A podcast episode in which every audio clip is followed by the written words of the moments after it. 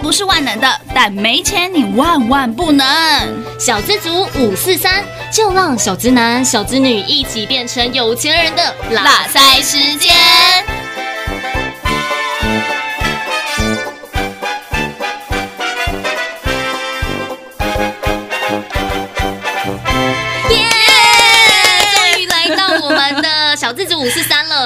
好久哦，真的。哎呦，其实我们说真的，我们什么时候开始准备这个的？九月多的时候，现在已经十月多了，十月初了。我们一直在逃避吗？没有没有，其实是遇到很多工作，有很多工作忙碌上面的事情。对，真的太多太多新节目的产生了，所以害我们的 podcast 一直在 delay，对，一直延后。好啦，我们要跟大家介绍一下我们自己。Hello，大家好，我是黑娜。Hello，大家好，我是 Rainy。但为什么我们要录这个 podcast？Podcast 节目呢？嗯，因为我们其实我们想了很久，是。在想说要录什么主题，然后呢，我们想了太久太久了，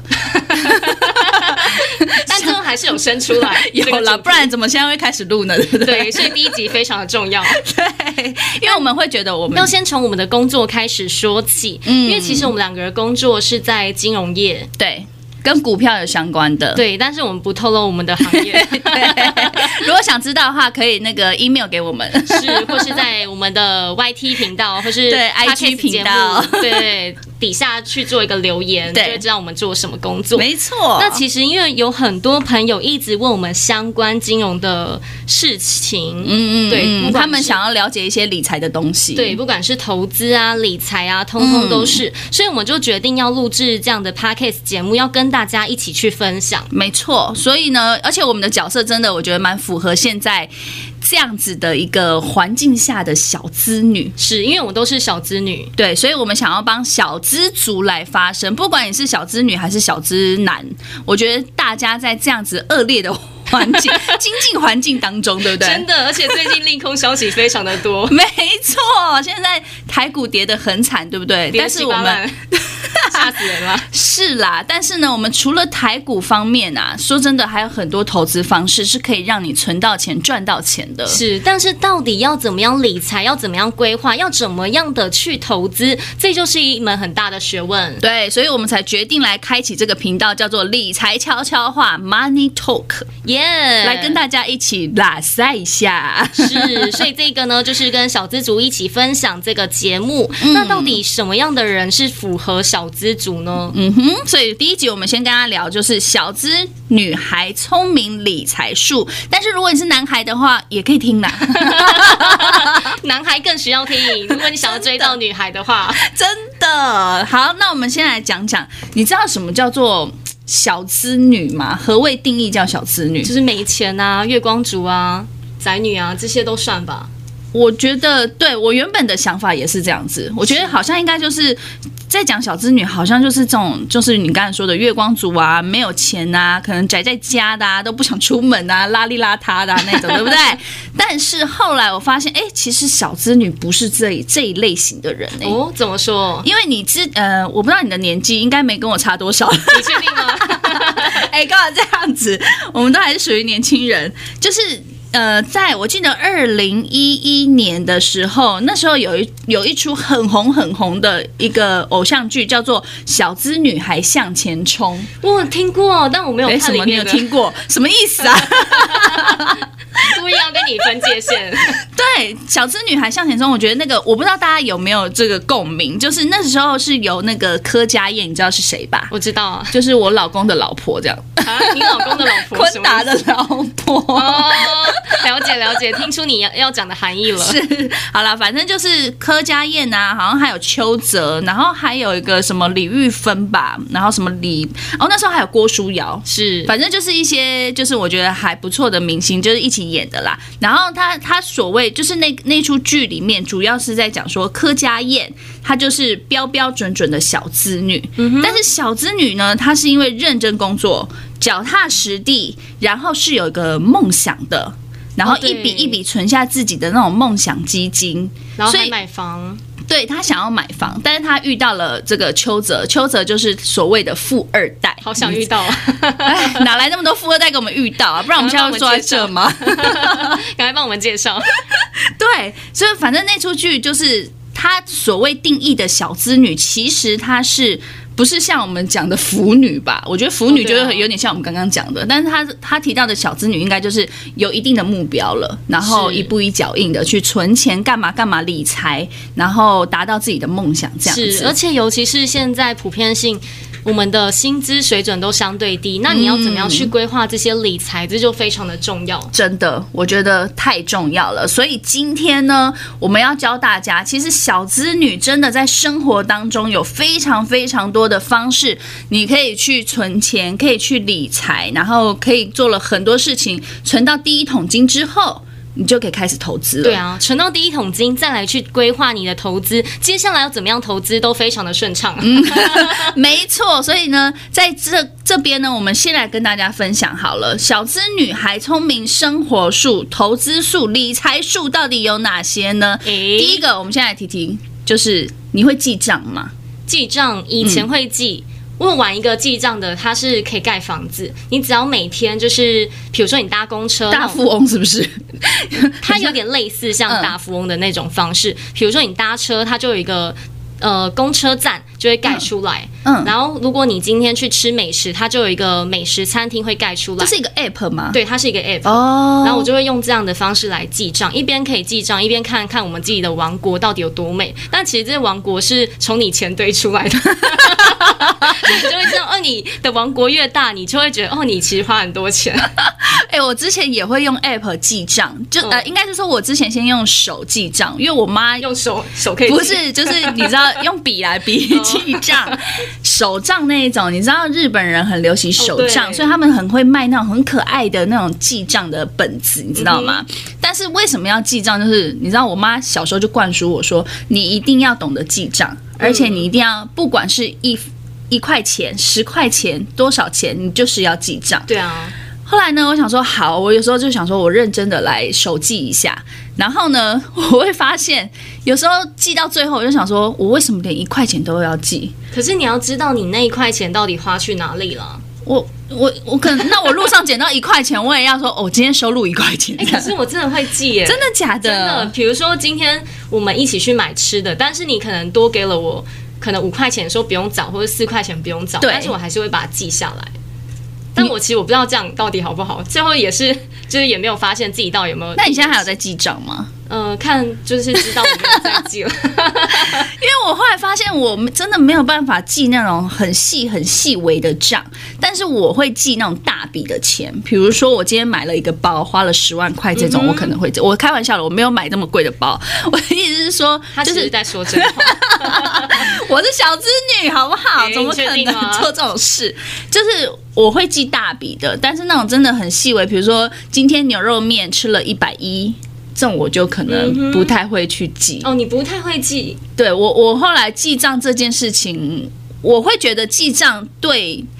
对你来说就是会有帮助，绝对会有帮助。你就会知道说，你这一个月你的在食衣住行大概花了几 percent 这样子。对对对对对，我觉得是有帮助的啦。对，或是你可以知道说，你哪一个项目是花的钱比较多。嗯，或者是你真的没有钱的时候，那你下个月是不是就要省一点啊？在那个项目你可以省一点，或是怎么样的？对，或是你记完之后，其实你也可以知道说你接下来的规划。对，所以我觉得其实记账也。是要看每个人的个性，但是如记账对你来说，我觉得是有大大的帮助。对，你可以选择看是要手账的方式，或是用 App 的方式。因为年轻人现在应该都用 App 吧？哦，对啊，其实你刚刚已经讲出你的年纪了，你知道吗？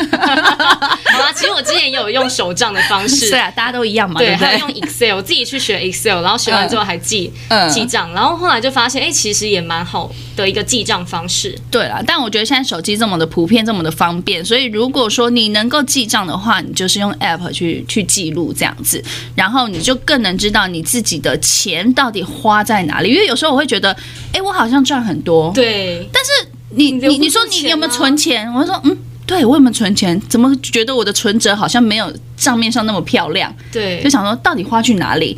那你没记账的时候，说真的，你就不知道你花去哪里了。对，所以你要把每一笔都记下来。嗯，那你除了知道要记账之外，你还要知道要怎么样去存钱呢、啊？嗯，这非常的重要。我觉得存钱比记账更重要。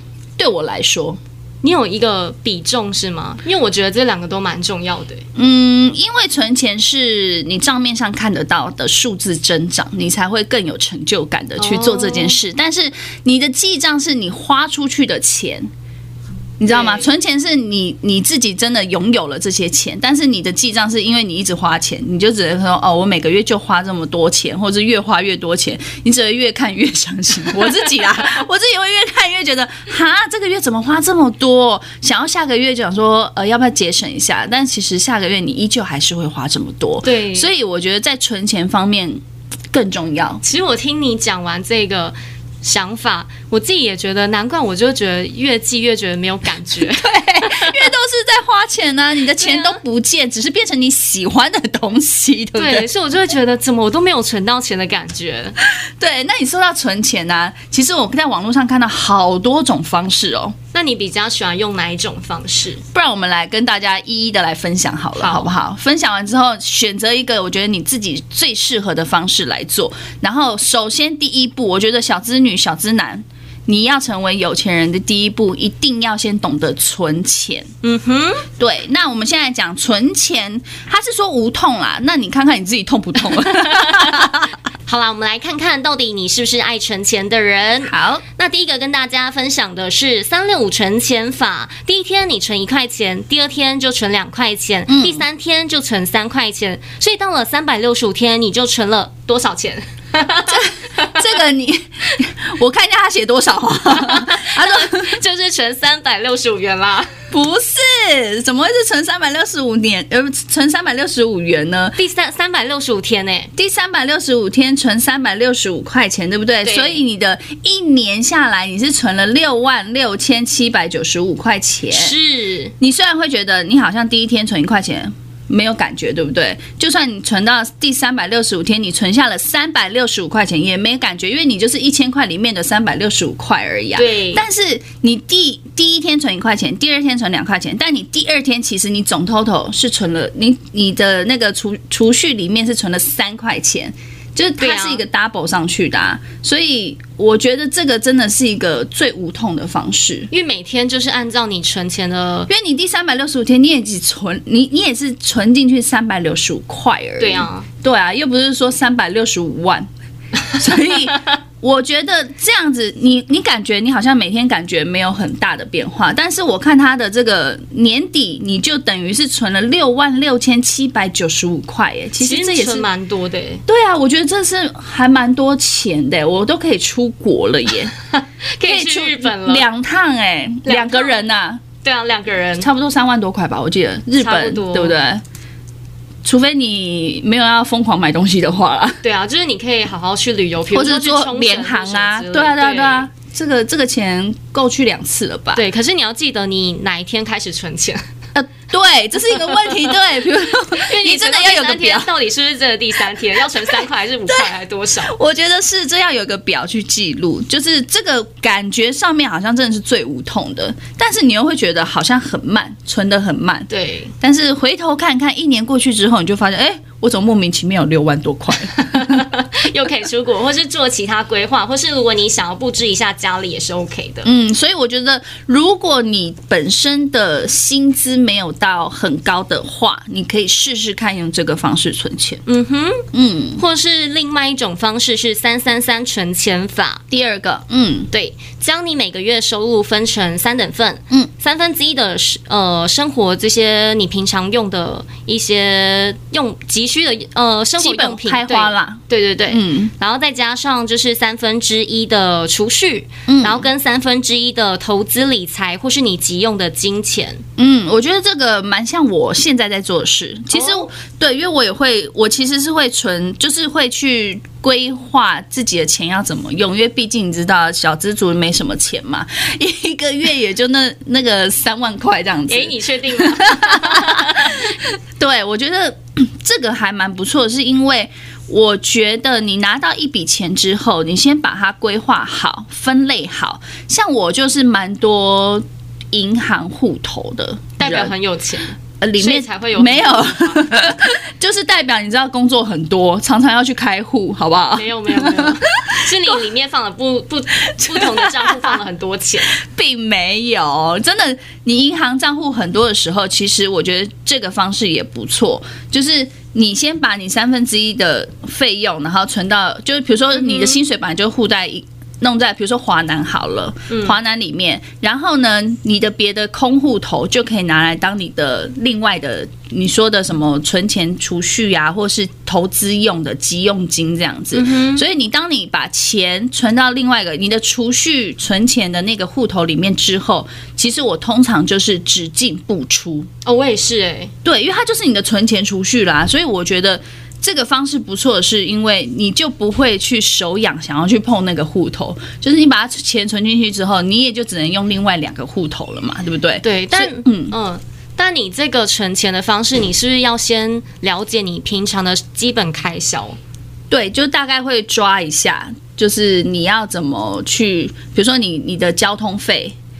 或者是你如果是有开车骑车的人，是不是停车费？对，停车费或者是你油钱啊，嗯，这些大概你都要抓一下。啊，电话费啊，对啦，但嗯，这些真的还蛮重的感觉。对，这样讲完怎么觉得好像没办法存钱？但是其实多少都可以存。你如果今天真的你的基本开销是比较大的时候，嗯、我觉得你存个五千，存个三千。都是存钱哦，对对，一年下来其实不少哎。对，你不要觉得存个五千三千好像很少，你回去看刚刚的三六五存钱法，一天一块钱，这个不是存的更少吗？但是你如果说你存个三千五千这样子，或者是如果你真的有能力，你真的省吃俭用，你存个一万的话。到时候你回头看看你那个户头，你就会觉得哇，原来我自己真的还对啊，一年下来就真的还不错哎，对，所以我觉得三三三存钱法真的是一个，如果你不是那么有自律的人，嗯哼，对我觉得蛮适合这个的，而且不用算数，对，不用算说今天 今天是第几天，对我觉得好像对我们蛮适合的。对啊，因为所以我是用这个方式啦。我觉得这个方式对我来讲是一个比较方便，然后又很清楚自己在干嘛的人。嗯哼，对，所以我我会推荐，我蛮推荐这个存钱法的。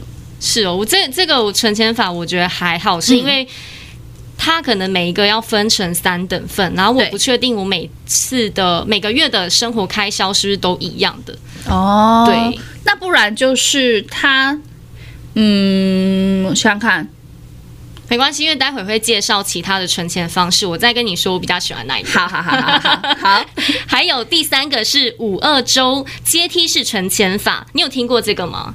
这个我有点感觉跟三六五好像有一点像。哎，其实蛮像的，嗯，因为它就是第一周存十元，隔周就是存二十元，那第三周就是存三十元，以此类推的方式。所以你存到就是第五十二周的时候，你总共一年会存下一万三千七百八十元。其实也算是好空虚，不是？可是我觉得怎么有一点空虚，是有点空虚啊。可是它其实是逼迫你去存钱，因为你第一周才存十块钱啊。真的，我觉得这个这个感觉更针对那种。你的收入真的可能只有两万五的人吧？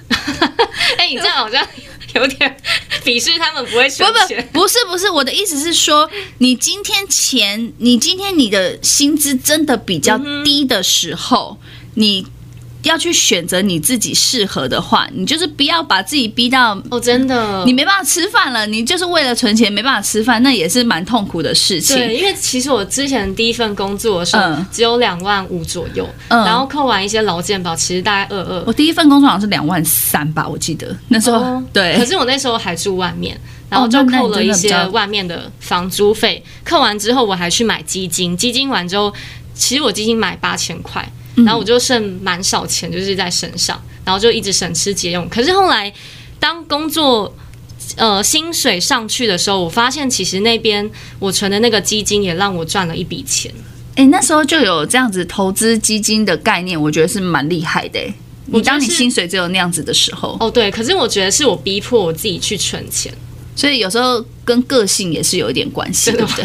我觉得，因为我那时候说真的，我我那时候不会想说要去投资什么，我只会想着我要存钱。嗯哼，对，所以我们的我们的观念就会不比较不一样。我那时候真的，如果只有两万，我记得我第一份工作两万三呐、啊嗯，然后我就觉得，因为我还要给我爸妈，嗯、我爸妈说要孝亲费。对，你很孝顺。对，所以三分之一给我爸妈，但我我觉得我妈蛮不错，是她说是孝亲费，但她有时候还是会帮我存下来。嗯、对，她只怕我乱花钱而已，所以反正三分之一就是孝亲费，然后我我可能另外就会想说啊，多少存一点这样，然后其他就是你知道那时候才我记得才高中吧，高中生，啊、你高中就两万多了，因为那时候对啊打工，我觉得他们给的还不错。那还不错，对啊，但是我那时候没有概念说我要去投资还是干嘛的，对，所以我就想说，嗯，就是只会想到存钱。但我刚才说的这五二周阶梯存钱法这个东西，我会觉得针对你真的你想存钱，但是你真的没那么多钱的时候，会比三六五存钱法好像更。轻松一点，轻松，对对对对对，对，哎，对，这真的 更无痛，对。但你要记得，你每周是真的要存十块钱，对对对对对，你要加倍，对对，对。所以你的周周那个周数还是周别，你就自己要搞清楚。对，这感觉比天好像更麻烦。但其实我觉得比天更好算，真的，就你不用再找说哦，我们一块钱或什么，哦，对，生出来，然后就说啊，啊，我今天只有十块钱，不然我找八块钱出来，或者找两块出来，其实这样也蛮麻烦的，真的，十块十块这样子，十块二十块存好像也是比较方便了。对啊，你就在你日历上面，就是一周你就打个勾，存完之后就打个勾，这样。对，虽然这样一年存下来。只有一万多，对啦，只有一万多，但是不如少，不如不如少补吧。对啊，其实你一年下来一万多，看起来好像很少，可是其实你也可以去买一支手机啦。啊，你确定吗？现在苹果这么贵，比比较旧一点的手机，老人机。对啊，不如少补啦。我觉得就是给自己，只要有存钱，你不仅这一年，你第二年、第三年、第四年，你就不只是这样子的钱了啦，嗯、对不对？好啦，那我们讲下一个好了。第四个是一三六分配法。哦，一三六又是什么啊？一三六其实是你用钱的比例，嗯，对，六十趴，六呢就是六十趴的意思。嗯，那每个月你的生活开销，例如家用啊，那十趴是运用在你的，比如说保险规划啊，嗯，那三十趴运用在你的储蓄上面。哦，它就是你用钱的比例。其实我觉得跟三三三存钱法有点像。嗯嗯嗯，对，就是因为三三三是分成三等份嘛，那一三六就是用你自己。的比呃用钱的比例去做一个规划，但是他提到保险呢、欸，我不知道大家现在有没有这个观念，就是买保险这一块、嗯，你会买保险吗？我都是我妈之前就已经帮我先规划好了，好，我们都是幸福的小孩，真的对不对？就出生的时候就买好了，然后到可能国呃在学时时间呢，其实爸妈也都会帮你们买好，嗯，但是。像现在的话，就是你知道出社会久了，我妈就会说：“哎，保险费要自己出喽，因为要买终身的，所以还没缴完那种。嗯”然后说：“保险费现在要自己付喽，好不好？” 那你现在保险费的比例很重吗？在你的生活上面，好像好像感觉上好像还好，但是一年下来也是好几万。但你就每天存个一百块，其实就可以付那一年的费用了。哦。对，所以好像听下来。也蛮不痛的，嗯，对不对？对啊，对啊，所以我觉得他，我觉得保险，嗯，如果有能力的话，最好还是保一下，哦，那种基本的意外险什么的，真的。因为现在你看，现在我们的小资女、小资族最常的交通工具就是机车、骑机车，对啊，嗯，或是脚踏车，嗯，对啊，开车的话就只能像黑娜一样。你确定吗？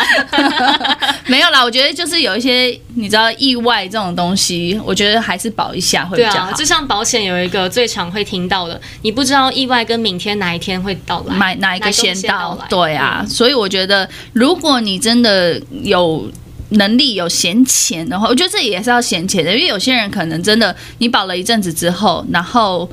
又没钱，后面没钱了，你就会觉得，哎，我是不是要解约？其实解约之后的那个费用，因为保险费是依照你的年纪哦对去计算的，所以我觉得能不要随便解约就不要随便解约。对，而且你越年轻保，其实保费好像是越便宜。对，不然你就保那种年年费的。我记得有那种一年一年的缴，嗯、你不用一次要买二十年的那一种终身。嗯、如果你买不了终身的，你就是一年一年，至少在一年内平安度过是最好的，哦、对，对不对？但其实这些东西都是要事前去做一个规规划，没错。所以他在说了嘛，十趴，你你你在规划的时候，先依照自己的薪资来看，十趴能不能运用在保险？如果你觉得保险十趴太高了，那你就五趴。三趴其实都可以啦，对啊，或是你可以跟保险那个业务员去讨论说你想要什么样的保险规划，他帮你规划出一个金额之后，你才会知道说你接下来每个月要存多少钱，一年要缴多少钱。嗯，所以他的三十趴如果是运用在储蓄的话，我觉得三十趴三十趴应该差不多。嗯，对啊，就是主要还是在储蓄啦。我觉得保险那个你说六十趴七十趴。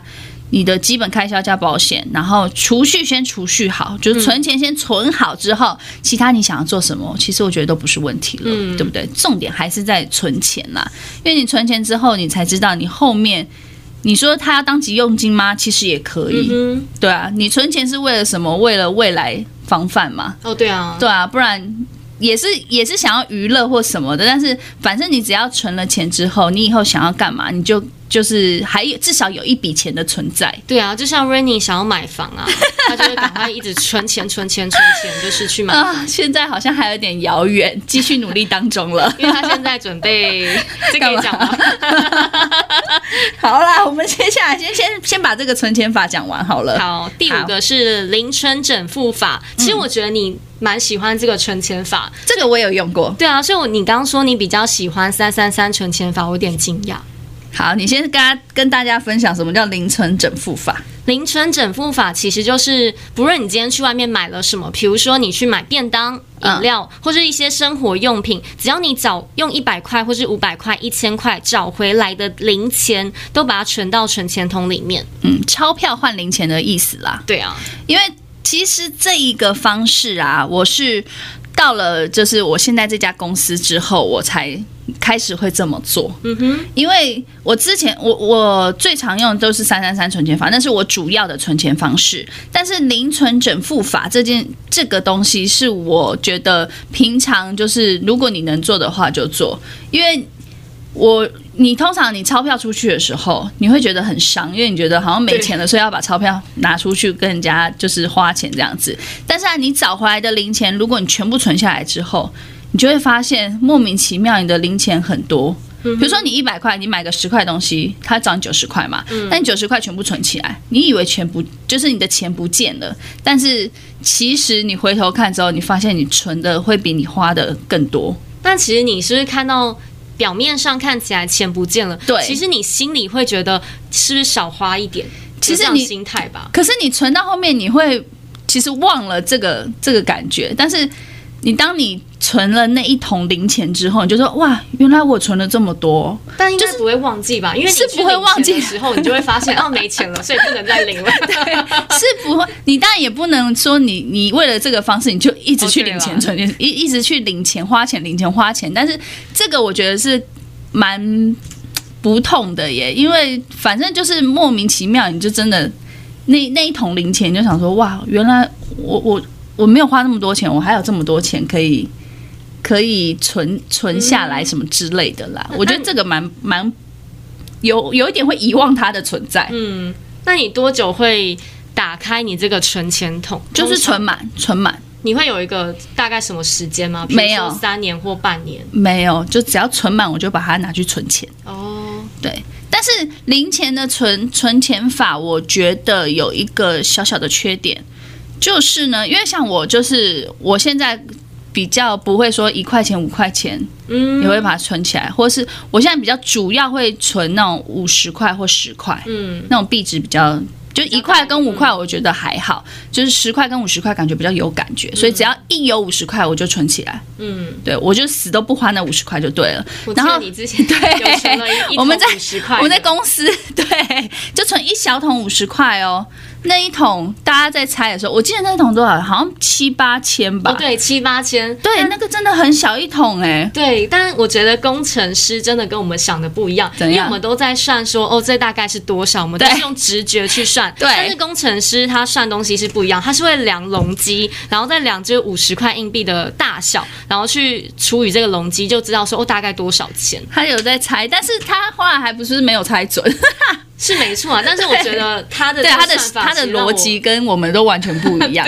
只是我不能，就是我有点吓到，是那么小一桶钱，我居然那一桶有七八千呢、欸。这件事让我觉得哇，好 shock 哦，就是觉得也太不可思议了吧？原来这样默默的存，你看你默默的就有七八千了耶。嗯、但它的其实容积大小有点像是，比如说外面铝。铝罐的那个可乐再小一点的那种铝罐可乐的大小，对，对，反正不管你用什么什么容器啦，我觉得这个存钱法对你来说，我觉得可以试试看，因为你真的会觉得莫名其妙就又有一笔钱。对，因为可是我觉得有一个风险存在是，像我都存五十块，嗯、可是五十块硬币它的尾币有时候是蛮高的，哦、那个比比例上面蛮高的，所以。比如说你去银行的时候呢，如果它是伪币，你就会被直接没收了啊！直接没收哦，嗯，他不会给你，然后也不会换给你，那这样很惨哎！如果你我有一次就被收了四颗，两百块就赔了，对对，所以我就想说，哈，也太衰了吧！我说这些人做伪币的人真该死，真的 气死了。但十块钱就比较不会有这样问题，十块钱，对，我觉得十块钱好像。比较没有这个，但五十块真的好容易哦。诶，可是现在不是有银行，它是可以在外面提款提款机里面去投硬币存钱。对，但我还没试过啦，我都是、哦、我都是去柜台。我想说，如果假设你真的不小心拿到伪币，那是是可以去那个银行外面提款机存？这样，可是你也分不出来哪一个是伪币呀。但如果机器不知道，你也是，不会被。下次我可以试试看，因为我现在五十块呢的容 容器非常的大桶，所以我还没存好。哦，代表很有钱。哎，不是这么说，我现在很努力的在存钱。那你存完这些钱之后，你会做什么规划吗？就是当我另外一笔存钱啊。我只是除了我原本的那种三三三存钱法嘛，然后再加上这个零存整付，就是有了，我就是又是另外一笔存钱，嗯哼，就反正它就是也是属于我的存钱第二这样子。但你不会就是存到这一笔钱，然后会有一点是给自己一个小礼物，或是给自己一点？不会，它是我的存钱，我就不会想要去花掉它。嗯，对，它就算是我的急用金或是什么的，反正就是一笔。一笔存款了嘛？那你的存款就是存在那，只进不出的概念哦。对，所以是你其他的费用就是你自己要怎么花再怎么花了。好吧，我听得出来，就是 Rainy 他其实存了很多钱。那我们接下来跟大家分享下一个。好了，我们下一个信封存钱法。这我也用过。哎，你每个都用过，你真的超爱存钱的。对，但我这个没有用过，哎，真的，我这个我有用过，就是因为我也是看。网红就是上面有很多，就是 YouTube 影片上面有在分享这个。他说，你就把你每个月，就像就像我们刚刚讲的，比如说你生活开销，比如说你要房租、水电、瓦斯、网络那那一类的，然后或是你的保险费，或是你的什么手机费，就是你每一个项目都弄成一个信封。嗯哼，然后就像你刚才说的，那你就会知道说，哦，你这个月房租，比如说缴一万块，你就先把一万块放进去，然后你的保险费三千块，你就把三千块放进去那个信封，然后如果你有什么，你要多存一些国外，你要多存一些那种旅游基金啊，你觉得一个月至少要存五千块的旅游基金，你就先把五千块放进去，就反正你按比例放在你的信封袋里面这样子。那你这样存完，你会不会觉得放进去之后，你会不会觉得你身上没有半毛钱？会这样吗？没有，可是你有你你有存款那个信封啊？Oh. 对，你就是按比例，你想要花的、想要存的、想要干嘛的，你就是按比例把它放进去之后呢，你就反正我也不知道会不会有剩余的钱啊，因为我那时候，等下你这样讲好怪，但是你之前不是有做过吗？因为我做的就是很比没有那么的细哦，oh. 你知道那时候我会想说，我会想说啊。因为我只是我的信封是我必须花的钱，嗯哼，我把它弄成信封，嗯，然后剩余的就是我要存下来的，嗯，对，然后 我那时候好像做个，我记得我做个三四次吧，然后我就放弃了。为什么？我觉得不好用？我觉得很难用，对我来讲，我觉得好难用，因为你说，因为我有写写下那个旅游基金，哦、每每个月根本就没有钱可以放进去。那应该算是储蓄里面再分划分出来旅游基金吧？应该是这样，就是想说有剩的钱我就可以当旅游基金，嗯、但其实我存。就会觉得算了，我拿去存钱算了，我不要当旅游基金。然后有时候就那个什么电话费，有时候我就是刷信用卡的，嗯、所以我就有时候我就觉得我也不知道，就那个费用的拿捏，我可能没有拿捏的很、哦、很准确，或者是我自己的个性方面，真的有时候还会从那个信封袋里面抽一点钱出来。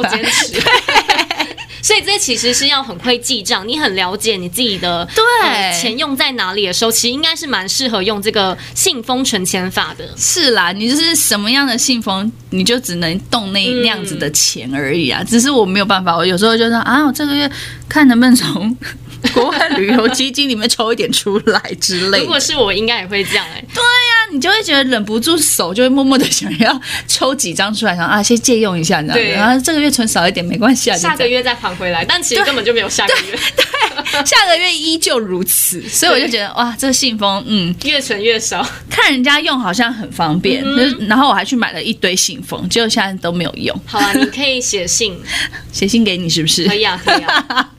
好了，我们再看一下一个是每月存钱法，嗯，这个每月存钱法其实是这几个存钱方式，我觉得我最喜欢用的是每月存钱法，为什么？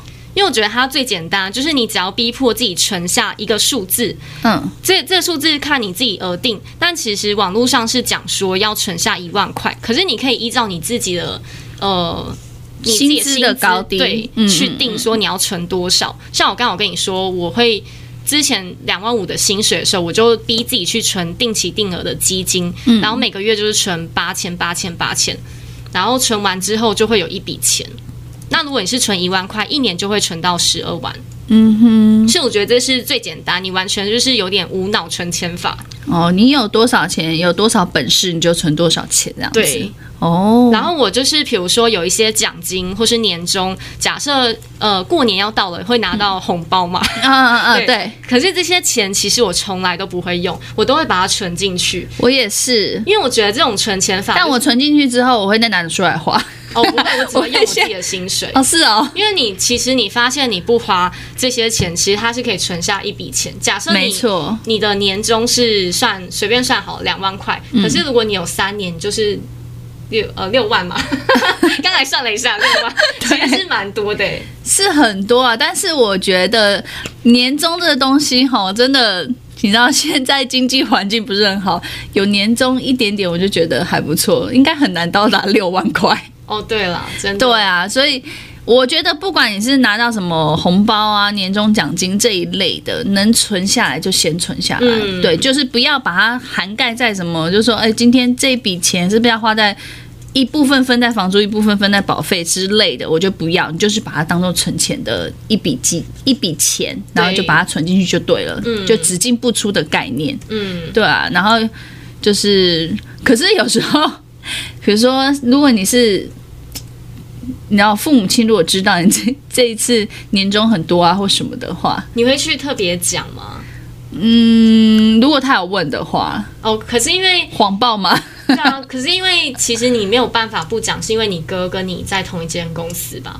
你可是我哥也不会知道我的年终多少啊。哦，我以为你们会比例，不会不会，他的薪水我也不知道，我的薪水他也不知道啊。哦，对啊，所以嗯，就是当父母问起的时候，你会谎报吗？他们可能会问，但是我可能就会说哦，很少啊，就带过。呃，很多啊，那你分我一点这样。对啊，就说孝亲费拿来一点。但可是，那你现在过年还会拿红包吗？还是会啊。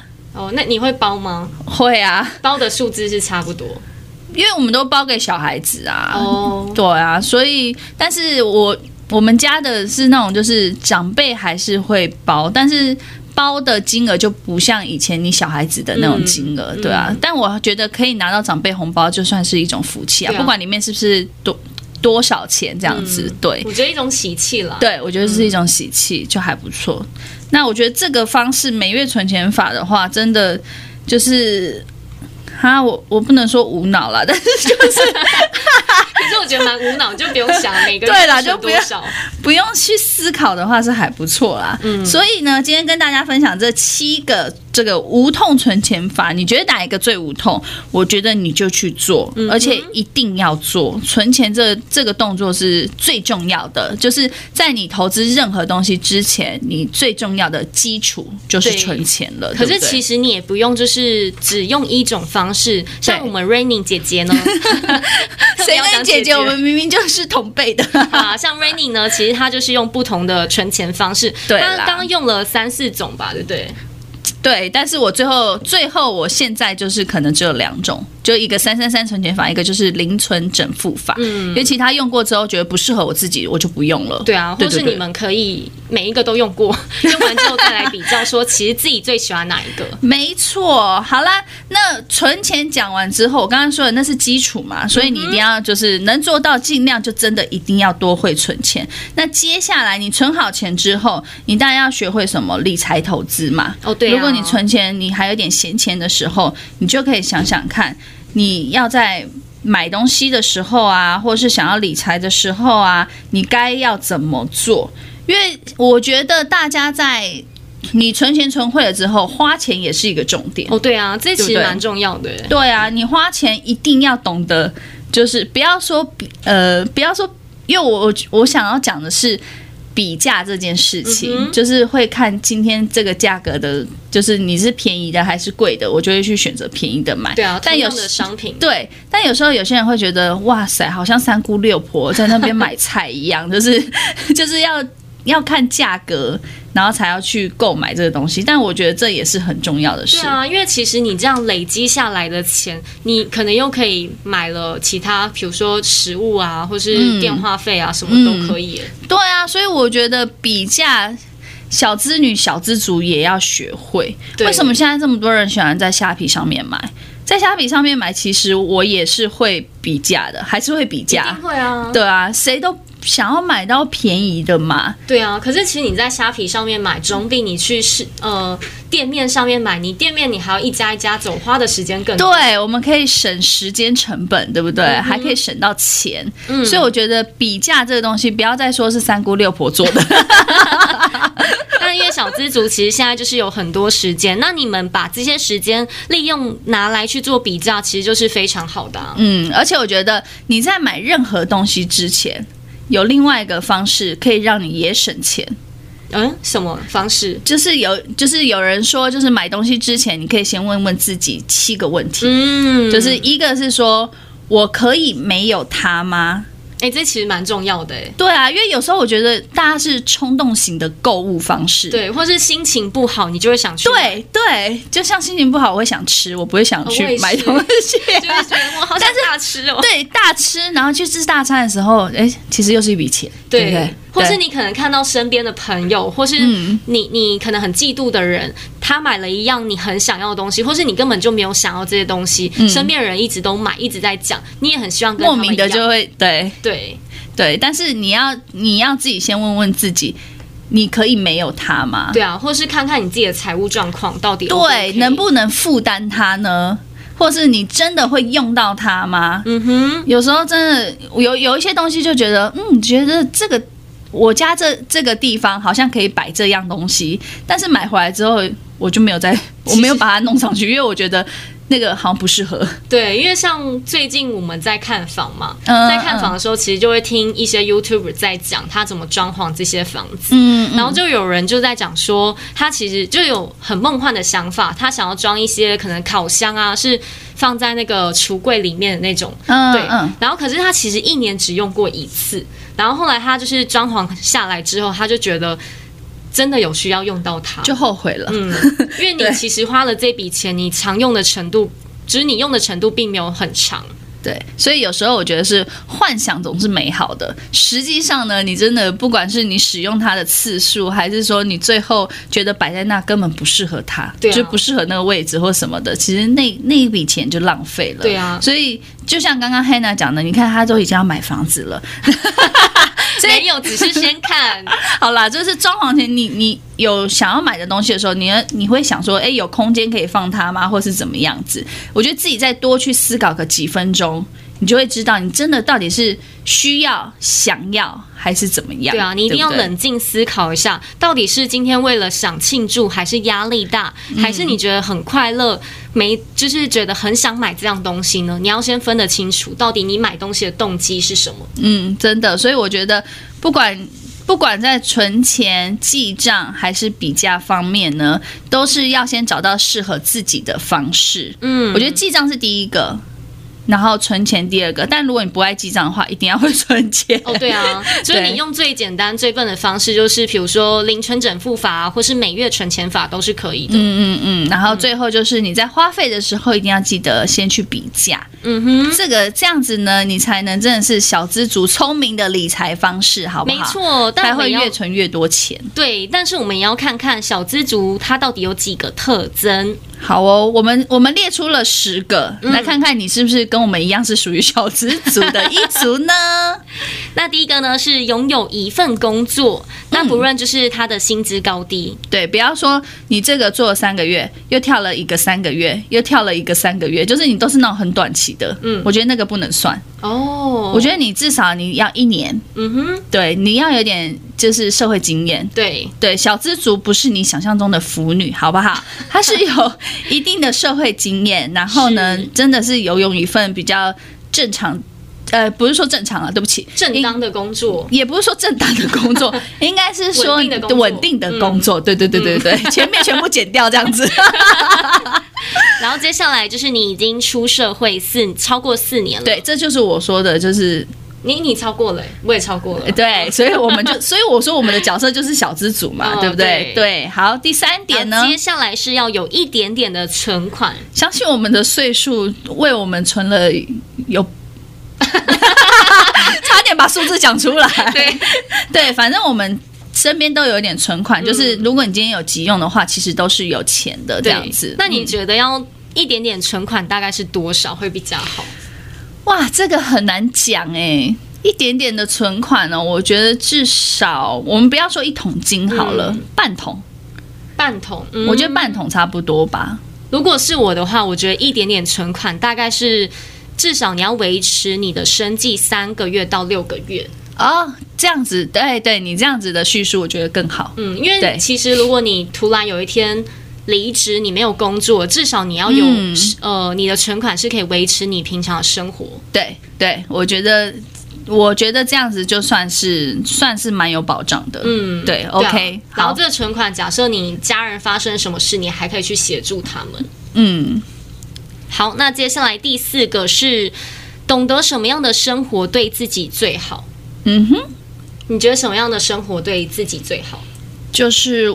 就是无忧无虑啊，然后有地方住，有东西可以吃，嗯、没有了，就是基本的，你把自己能够打理好的状态。哦，对，对，就是对我自己蛮好的。对啊，不要就是你今天想吃饭的时候没钱吃饭。对，那个就真的生活品质有点不好了。嗯，对，所以我觉得怎么样对自己最好，就是你自己心里想的那个样子啦。对，其实每个人的每个人的方式跟模式都不一样啊。嗯、对啊，或是其实你自己先想好你想想要什么样的。的生活方式，你就会知道你要存多少钱，赚多少钱，过什么样的生活。嗯，其实就跟下一点有点像，就是说要有自己的理想目标跟梦想。嗯哼，对，我觉得这件事情也是小资女、小资男就是可以有的一个事先规划好的。对对，嗯。然后接下来第六个，第六个其实我觉得蛮好笑。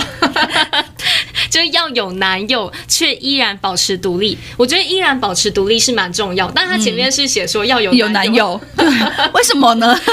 但其实没有男友，小资女也是可以保持独立啊。对啊，就像男生，哎，男生，嗯，我刚才想说要有男友，那男生的话是要有女友，是不是一定要有女友，就是不，不能当单身狗。其实我觉得他应该想表达的意思是说。如果今天你一个人的时候可以呃独立，嗯，不依赖，这是很正常的。但是有很多人都因为有了另外一半或是有朋友在身边的时候，就会变得很依赖。对，比如说、嗯、这一笔就是你要付啊，就 就有男友的时候就是你要付啊。我觉得这不是对的。对，啊嗯、对我来讲，我觉得就是互相。嗯，对，大家都有个经济能力的基础下，你们可能感情才会更长久吧。对，撇开个性不讲。好，第七个是单身的话，更是事事一把照。对，比如说你会换灯泡啊、修马桶啊这一类吗？不，事事一把照。这个我觉得应该是把你自己的生活打理的很好，你很知道你自己要什么样的生活，嗯、所以你事事都是一把照，把你的工作做好，你的人生规划好。嗯嗯嗯，没错，就是如果你是单身的话，其实也不用害怕单身，因为我觉得把自己过得更好，我觉得这这比有男友更重要，对啊，活得更漂亮。没错。好，第八个呢是对职场生存之道有自己的领悟。哎、欸，其实我觉得这也蛮重要的。嗯，怎么说？就是如果你今天在职场当中有自己的领悟，其实你会知道你到底要怎么样去规划你接下来的工作目标。嗯，我觉得也是啦。但是对我来讲的话，我会觉得反正就是。职场上，职场上就是你也不需要，就是把自己自己的那个分内工作做好，然后呢，对一些就是一些，比如说自以为是的同事啊，或什么，欸、你在仔细，好想听哦。这我们之后可以来聊一期。就反正我会觉得啦，职场上面因为真的有太多的。形形色色的人，嗯哼，对，有些自私的人，有些自以为的人，嗯、然后有一些就是爱理不理的人，嗯、就是你的同事太多种了，对不对？所以呢，其实还有面对什么样的主管。哦，对对，这就是我觉得你找到职场上找到一个自己生存的方式还蛮重要的了。对，但我觉得其实你要对这份工作有热忱，热忱，对、嗯、对，我觉得热忱蛮重要的。对啊，你才会想继续待在这家公司啊，你才会更有憧憬的去做这些工作、啊嗯，你才能在这社会上面超过四年的工作经验。我不是说三个月，三个月加起来四年哦。对，我 这样真的不行。真的，我真的有一个朋友，嗯，他年纪比我大一点，但是很好笑，他是一季会换一次工作，到现在都还是。真的假的？所以他换工作的时候，我就说哦，要换季了。他说对啊。可是他为什么会有这样子的想法，会想要一季换一？他其实不是以真的一季换一次工作，嗯、只是他换工作的次数太频繁了，哦、所以我们都会说，哦，你一年大概可能会换四次这样。其实有时候我会觉得，我觉得这之后可以来聊一集，嗯、就是工作职场上面，哦、对对对，小资小资族有什么样的一个帮助或者是阻碍，或是你需要注意什么？对对对对，我们这之后来聊好了，好，啊、好不好？好，接下来第九点就是对男人的要求不是看年薪，而是心灵契合。但其实我觉得。对啦，不是看年薪，也不是看他薪水，可是也不能说，但我还是有心偶尔看一下他年薪，这其实蛮重要的啊。因为如果他没钱，然后还要跟你一起生活，即使你们生呃心灵上面契合，其实也没办法一起生活。哎，没错，有一句话是说，就是贫贱夫妻百事哀。有时候，对啊，就是就像我们说的嘛，我们的 slogan。什么钱不是万能的，但没有钱你万万不能。不能。对呀、啊，你所有的这个很多东西啊，出你就算不结婚好了，你们只是男女朋友，但很多东西上面一谈到钱，就会就有时候就会吵架，对，价、啊、值观的问题或什么的，嗯、对，所以。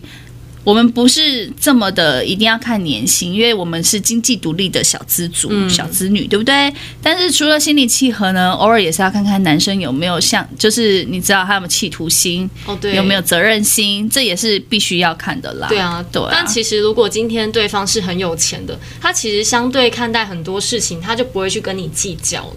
对，没错。那当然，相反的，如果今天是小资男的话，当然也会想要找一个心灵契合的，嗯、然后也希望自己可以照顾这个女生嘛。那女孩子她也可能会觉得，女孩子有时候也是要经济独立的时候，嗯、所以我觉得就是互相吧。对啊，对啊。好，最后一点，身为新职场女性，不畏惧传统的观念说不。这蛮重要的。怎么说？就是在职场上，我不算是一个会逆来顺受的人。嗯，我觉得偶尔也不要，就是我觉得不要当一个逆来顺受的员工。嗯哼，对，除非你个性真的就是这么的懦弱。但我觉得该该说不要的时候就不要。那我觉得有时候可能，比如说有些人。如果你遇到性骚扰的时候，这一定说不啊。可有些人可能就就是因为太懦弱了，因为怕被 fire 掉吧。对对对，maybe 有时候对啊，遇到这种事的时候，嗯，或者是你一直被压榨，嗯哼，对啊，你是不是？如果你真的下班了，然后老板还一直找你，或是你主管一直找你，哦、你同事一直找你。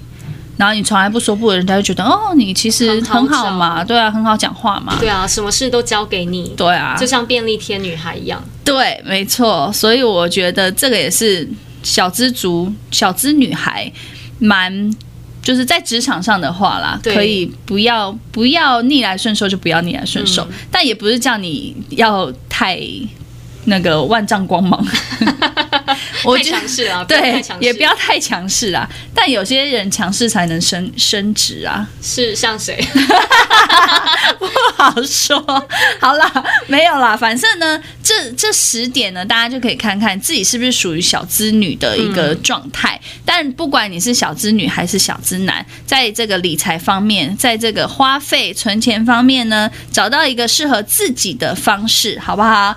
不管是你想要用什么样的精神去对待自己的生活，我觉得认真过好每一天是最重要的。对，所以投资朋友们，我们要记得存钱记账，还有偶尔来比价一下，才会知道到底要怎么样去理财投资这些规划。是，所以呢，接下来今天就跟大家分享到这边了。我觉得接下来我们就来再来开一个主题，就来聊那种理财，因为我们存钱存会，对啊，就是已经存到一笔。